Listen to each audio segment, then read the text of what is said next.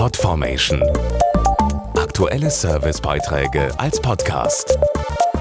Regelmäßige Infos und Tipps aus den Bereichen Gesundheit und Ernährung. Kennen Sie vielleicht auch jemanden, der nicht mehr so gut hört?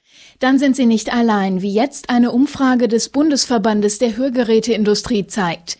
Der richtet zusammen mit der Weltgesundheitsorganisation am 3. März den Welttag des Hörens aus. Das Motto lässt aufhorchen. Hören, der Sinn deines Lebens. Zwei Drittel der Deutschen haben schon mal ihren Hörsinn durch einen entsprechenden Test gecheckt.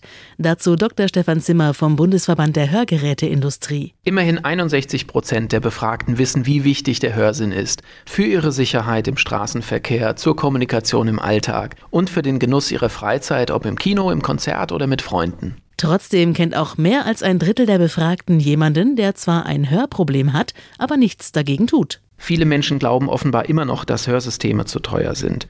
Im Durchschnitt schätzen die Befragten den Festbetrag, den die gesetzlichen Krankenversicherungen für ein Hörgerät zahlen, auf nur 260 Euro. Und das, obwohl der bereits im Jahr 2013 auf über 700 Euro angehoben wurde. Und dafür bekommen sie heute ein sehr modernes Hörgerät. Aktuell leiden 13 Millionen Deutsche an einer Hörminderung, darunter auch immer mehr Jugendliche durch zu lautes Musikhören. Genau deswegen wollen wir gemeinsam mit der Weltgesundheitsorganisation darüber aufklären, wie wichtig es ist, eine Hörminderung frühzeitig zu erkennen, um die Folgen zu verhindern. Der erste Schritt ist einfach, der sollte ein Hörtest beim nächstgelegenen Akustiker sein. Das kostet nichts und verschafft Klarheit. Wo in Ihrer Nähe Hörtests und Aktionen stattfinden, erfahren Sie auf welttagdeshörens.de Podformation.de Aktuelle Servicebeiträge als Podcast.